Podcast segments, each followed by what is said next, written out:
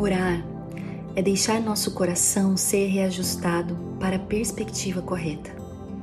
É nos colocar em nosso devido lugar.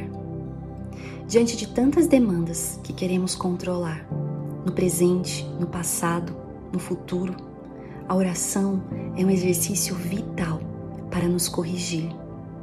Não a oração em si, mas o próprio Deus, porque é com Ele que falamos. A oração então nos coloca de volta em nosso devido lugar de confiar e depender, de que as respostas que vêm do alto serão no tempo, no modo, como for, aquelas que cooperam para o nosso bem.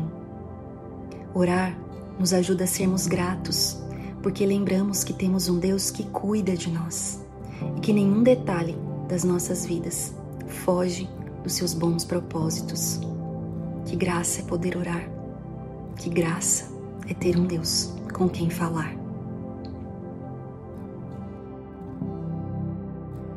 Alegrem-se na esperança, sejam pacientes na tribulação, perseverem na oração